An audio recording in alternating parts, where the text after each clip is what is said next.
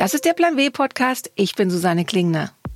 Die heutige Folge ist im Grunde eine Fortsetzung der letzten Episode, in der ich mit Tijen Onaran übers Netzwerken gesprochen hatte.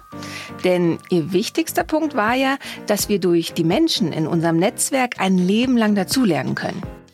Wir können uns ganz verschiedene Menschen zum Vorbild nehmen und schauen, was kann ich von dieser oder jener Person lernen. Und genau darum geht es in dieser Folge. Um Vorbilder. Dafür habe ich mich mit Lucia Luciano und Gisem Adiyaman verabredet. Zusammen nennen sie sich Homies und haben nicht nur seit ein paar Jahren eine Partyreihe, sondern seit diesem Jahr auch den Podcast Die RealitäterInnen bei Spotify. Im Zentrum ihrer Arbeit steht Vielfalt. Für ihre Partys buchen sie queere und nicht weiße KünstlerInnen und holen so quasi die Vorbilder einer ganzen Generation auf die Clubbühnen des Landes. Ladies and gentlemen, Hey, wir sind die Homies. Ich bin Lucia. Ich bin Gisem. Und das ist unser Podcast, Die RealitäterInnen. So beginnt nach ein paar Minuten jede Folge von Gisems und Lucias Podcast. Für unser Gespräch haben wir uns per Videokonferenz verabredet. Die beiden sitzen in Gisems Heimstudio in Berlin vor dem Mikro, ich in München. Und weil es immer noch so gut wie kaum weibliche DJs gibt, will ich natürlich als erstes von Ihnen wissen, wie Sie zu diesem Job gekommen sind und ob es da vielleicht bestimmte Vorbilder gab, die Sie dazu animiert haben, aufzulegen. Ich hatte eigentlich nie vor, DJ zu werden. Das war jetzt nicht sowas, was ich machen wollte in meinem Leben.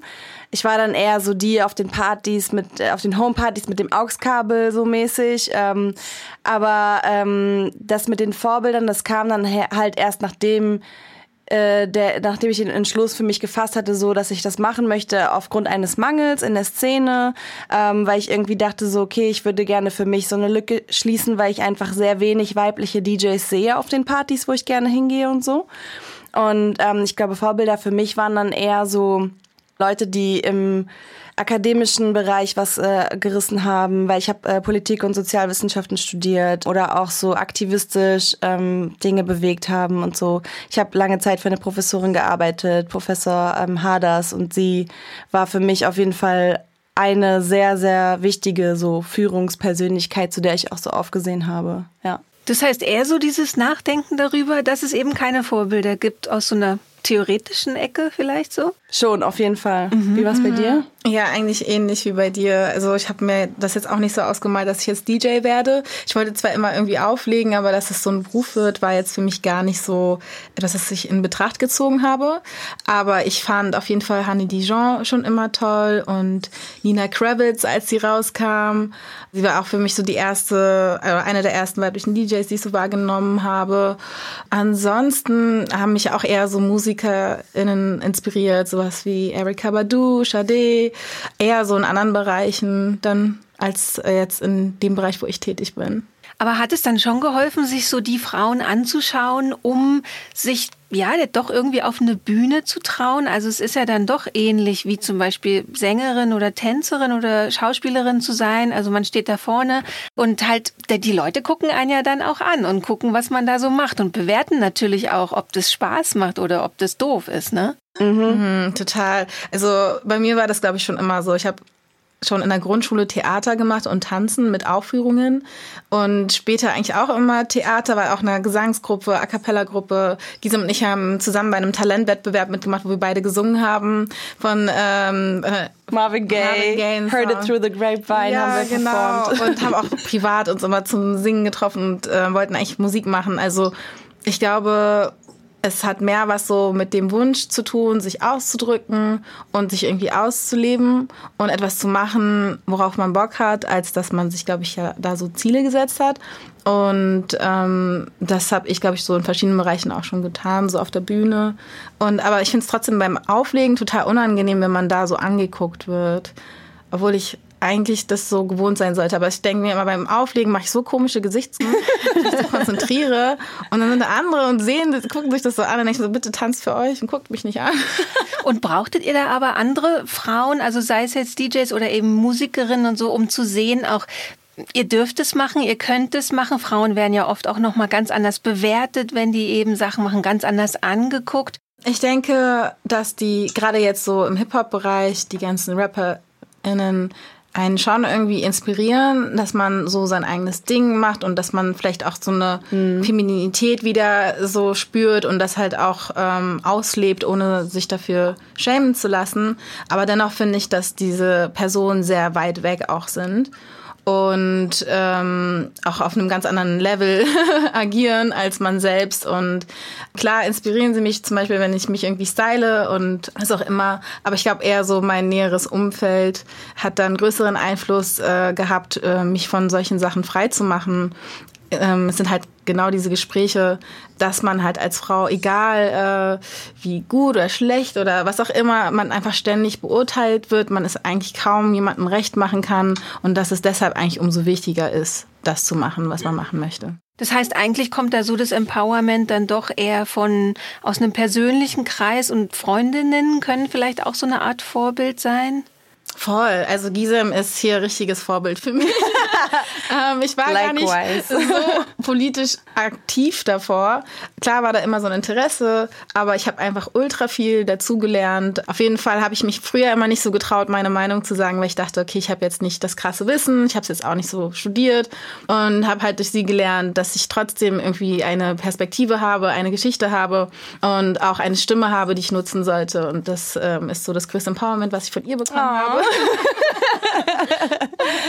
ja, voll. Aber es ist, ich sehe das genauso. Also wir ergänzen uns halt in super vielen Bereichen. Und ähm, es ist sehr inspirierend, mit jemandem zusammenzuarbeiten, der dann nochmal so einen ganz anderen Blick auf Sachen hat und wo man super viel voneinander einfach lernen kann. Und ich habe auch von Lucia super viel gelernt. Also allein schon so, was so Fotoshootings und so weiter angeht, irgendwie mich da so ein bisschen freier zu machen und nicht immer so zu denken, oh nein, wie sehe ich jetzt aus? Wie sehe ich jetzt aus? Wie sehe ich jetzt aus? So, keine Ahnung. Ich finde, das ist richtig nice, dass man immer so einen Spielpartner hat, sozusagen, wo man immer Sachen durchsprechen kann und ja, wo man halt einfach nicht so auf sich gestellt ist. Aber das gilt auf jeden Fall auch so in der Arbeit mit Homies, da haben wir super viele Leute kennengelernt, von denen wir einfach viel mitnehmen konnten für uns und wo richtig nice Allianzen entstanden sind, richtig gute Netzwerke, wo man immer weiß, man hat jemanden, wo man sich Input holen kann. Habt ihr euch dann manchmal auch so bewusst Vorbilder gesucht und sagt so, boah, cool, die will ich mir jetzt oder den will ich mir jetzt mal genauer angucken, weil das scheint, äh, scheint ein schlauer Mensch zu sein, von dem oder der ich was lernen kann. Mhm. Wir haben so eine, die wir beide total feiern, das ist Jamila Jamil. Ja, mhm. genau, sie ist eine britische Schauspielerin und sie ist auch Aktivistin und so. Und sie hat einen Podcast und die ist einfach mega intelligent, die bringt Sachen super gut auf den Punkt und Sie ist super cool und ich glaube, was auch sehr nice ist, ist, dass wir diesen Podcast haben, RealitäterInnen, wo wir uns dann immer Leute einladen können, die wir halt so spannend und interessant finden. Mhm. Und ich merke auch, dass ich voll oft so fangirle für irgendwelche Leute, die irgendwie schlaue Sachen machen, mhm. wo ich mhm. einfach mehr gerne drüber wissen würde. Und dann können wir die halt einladen. Das ist geil. Das heißt, das ist eigentlich euer Trick, die Leute dann anzuquatschen, weil das wäre nämlich auch so eine Frage gewesen. Wie kann ich denn an meine Vorbilder so rankommen? Ich glaube, das war immer so das Ziel hinter dem ganzen Podcast, weil wir gemerkt haben, dass wir einfach krass interessante Menschen kennenlernen, mhm. die krass coole Ansichten haben oder auch Wissen haben und das Dinge sind, die man unbedingt teilen sollte. Und darum kam dieser Podcast wie gerufen da können wir das alles ausleben, den ganzen intellektuellen Kram. Voll.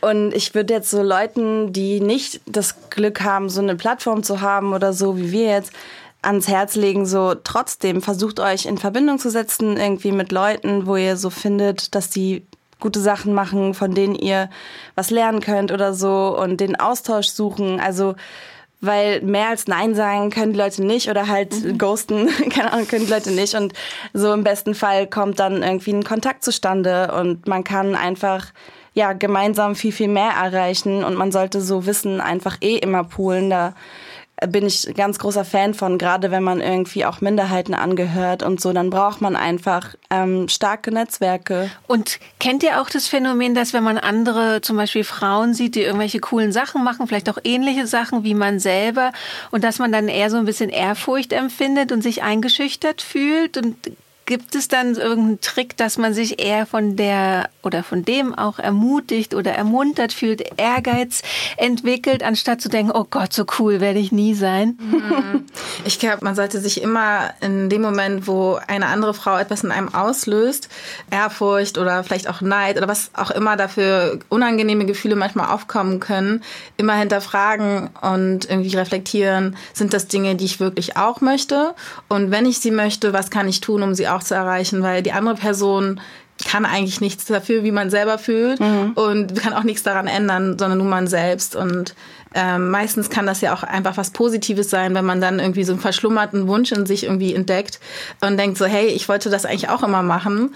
Und dann kann man es auch einfach angehen. Total. Boah, das ist eigentlich voll die gute Frage, weil ich mache mir da voll oft auch Gedanken drüber. Zum Beispiel, wir sind ja auch so entstanden, dass wir dachten, okay, irgendwie kann ich mich mit dem, was es gibt, nicht so wirklich identifizieren und will mein eigenes Ding machen. Mhm. Und genauso zum Beispiel werden wir auch immer mal wieder so kritisiert und so, dass wir den und den nicht mitdenken oder die und die und dass wir das und das hätten so und so machen sollen und so. Und ich finde auch so diese ganzen Kritiken und so, die haben immer so ihre Berechtigung. Aber ich würde mir wünschen, dass viel mehr Menschen dadurch sich auch irgendwie ermutigt fühlen, ihr eigenes Ding zu machen. Mhm. anstatt immer nur bei anderen Menschen zu suchen, was äh, sie halt nicht finden, weißt du? Mhm. Also so diese Motivation, wenn das auf Leute übergeht, das fände ich schon toll. Ja, weil man, also eine Person kann nie alles abdecken mhm. und ähm, die ganzen Wünsche, die man wahrscheinlich selber hat, erfüllen.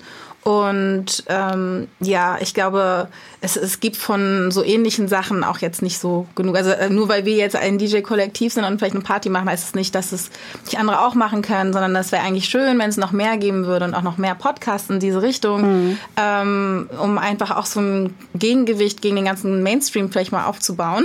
Ja, voll. Also. Und dieses Spektrum einfach auch mal so auszuschöpfen. Ne? Es mhm. war ja einfach auch so eine Diskussion, die haben wir untereinander auch richtig oft geführt, wenn es jetzt so war, dass äh, ein Thema für den Podcast schon irgendwo anders aufgegriffen wurde und so und wir so dachten, oh nee, die haben schon über das geredet. Ja, aber wir haben vielleicht noch mal eine andere Brille darauf, beziehungsweise wir können noch mal andere Menschen und andere Perspektiven einladen, ähm, da, damit die halt auch gehört werden. So. Mhm.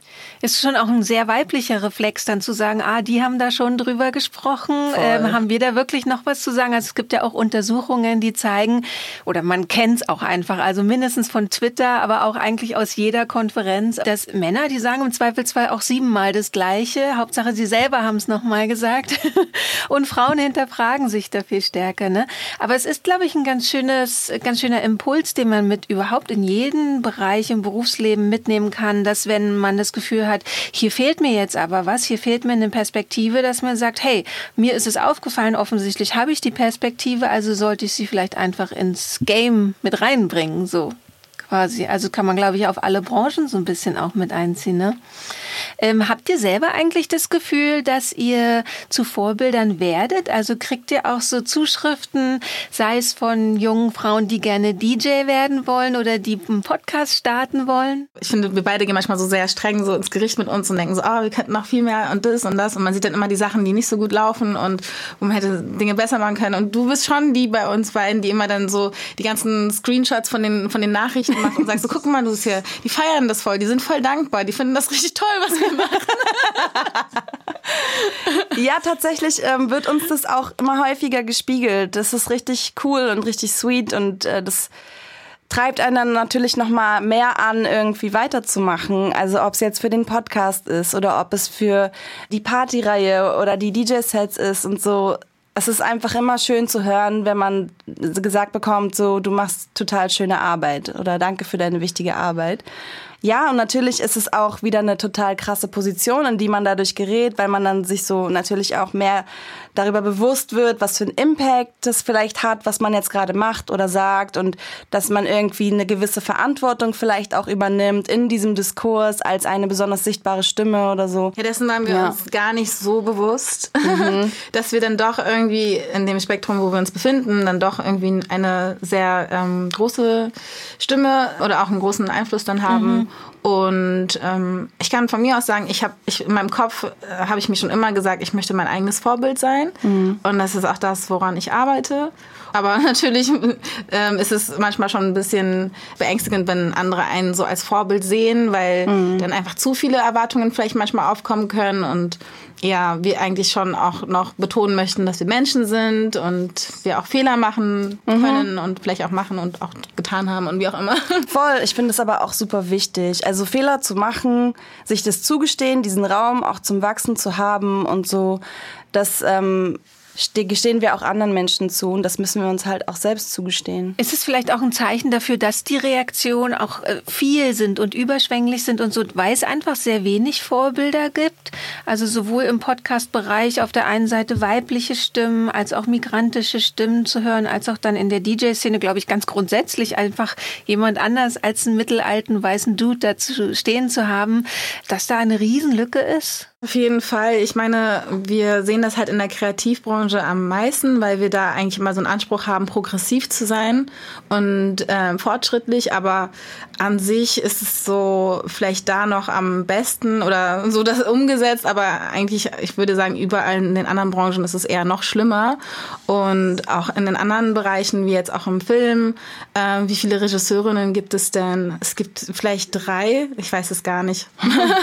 eigentlich, ich würde sagen, es gibt nur drei vielleicht, ähm, die so in Hollywood ähm, sichtbar sind und die müssen dann irgendwie so viele Perspektiven abbilden oder so die oder äh, sind dann so die Stimme der Frau. Das ist einfach viel zu viel Verantwortung, was man auf sie lastet. Es müssten einfach viel viel mehr Regisseurinnen geben, aber auch so in anderen Positionen geben Menschen, die da halt das entscheiden können. Und so ist es halt in der Musikbranche. Es ist einfach überall so. Ja, Genau. Und damit sich da aber dann halt auch was ändert, müssen sich gewisse Strukturen ändern. Und deswegen sind wir ja auch immer darum bemüht, darauf aufmerksam zu machen, auf diese ganzen Hürden, ähm, auf die Mängel, die es gibt und ähm, wie sich das dann letzten Endes auf das große Ganze auswirkt, wenn einfach, ähm, sagen wir jetzt in der Musikindustrie zum Beispiel, Frauen einen so geringen Anteil darstellen an irgendwie Gatekeeper-Positionen in der Musikindustrie und dass es dann am Ende einfach ja, so gewisse Stimmen nicht abgebildet werden und das merkst du dann einfach, dann haben manche Menschen einfach ganz, ganz andere Startbedingungen und so und werden immer noch nicht gebucht für die Festivals und so. Und es wird immer noch die Ausrede gebracht, ja, es gibt ja nicht genug und so ein Scheiß. Und das mhm. stimmt halt einfach nicht. Und vielleicht sollte man sich dann auch an der Stelle mal die Frage stellen, warum es denn nicht genug gibt, zumindest in, mhm. aus Sicht dieser Person, die das sagt, ne, und irgendwie mal was dagegen zu machen. Ja, einfach mal über seinen eigenen Tellerrand blicken und auch ja. so das strukturelle Problem sehen. Aber das ist super schwierig und irgendwie glaube ich fast, es ist leichter, eigene Strukturen aufzubauen, ja. als äh, die alten zu verändern. Mhm. Was würdet ihr sagen, warum Sichtbarkeit so wichtig ist? Warum ist es wichtig, Vorbilder da zu haben? Also einfach erstmal, um für sich sozusagen diesen Karriereweg zum Beispiel als DJ überhaupt als Option zu sehen. Also um überhaupt zu sehen, hey, das ist möglich, ich kann das mal werden eines Tages. Es war letztens erst so auf einer Party, wo ich aufgelegt habe kurz. Ähm, da kam ein kleines Mädchen ans DJ-Pult mit ihrer Mama und hat einfach zugeguckt. Und dann habe ich sie halt irgendwie anges also angesprochen danach, meinte so, willst du auch DJ werden und so? Und dann meinte sie so zu mir so, ja, es ist eine Option für mich. das war richtig süß. Sie so, ja, ich könnte mir das vorstellen ja, und so. Nett. Und dann wollte ich mal sehen, was du da so machst und so. Und die war halt erst zehn oder so. Ja, cool. Und aber super musikalisch musikalisch, hat dort auch gesungen und alles. Und ich denke mir so, boah, ich find's richtig nice. Die Generationen, die jetzt halt so kommen nach uns, die haben alle viel, viel mehr Vorbilder und so. Da wurde einfach schon super viel erkämpft. Genauso wie Frauen vor uns halt auch ganz, ganz viel erkämpft haben, ganz viel möglich gemacht haben für uns. Und wir halt sozusagen die Benefits davon ernten können, genauso mhm. wie die Generation nach uns dann diese Benefits wiederum ernten können. Also eigentlich ist so der Aufruf an Hörerinnen und Hörer und alle, werdet selber Vorbild, macht was, damit die Nächsten ja gucken können und sehen können, das geht, auch für Frauen, oder? Ja, ja, voll. Aber auf der anderen Seite auch, so verlasst euch nicht nur auf Vorbilder. So macht euer eigenes Ding, versucht euren eigenen Weg zu gehen, eure eigene Nische zu schaffen mhm. und ähm, einfach euer Ding zu machen, unabhängig davon, ob es schon jemand vor euch gemacht hat oder nicht. So. Ja, immer ja. darauf vertrauen, dass so die Geschichte, die man hat, äh, ja. die Persönlichkeit, die man hat, ähm, das Umfeld, was man mitgegeben bekommen hat und vielleicht auch sich ausgesucht hat, dass es immer alles sehr einzigartig ist und dadurch auch die Stimme, die man hat, einzigartig ist. Ja, sollte man sich davon niemals abbringen lassen. Und wir sollten alle mehr darauf vertrauen, dass wir Potenzial haben. Ja, Da kann ich auch ein Buch empfehlen von Chimamanda Adichie. Das heißt The Danger of a Single. Nee, das ist glaube ich der TED Talk. The Danger of a Single Story. Und das ist nämlich genau das, wenn immer nur eine einseitige Geschichte erzählt wird über ein Thema und so und da nicht diese Vielfalt an Perspektiven da ist, dann ähm, verfestigen sich Vorurteile, dann verfestigen sich Strukturen, die dann irgendwie zum Nachteil gewisser Menschen ausgelegt werden und so. Und deswegen brauchen wir einfach eine ganze Vielfalt an Stories, damit es eben ja damit es so fair und so divers wie möglich ist.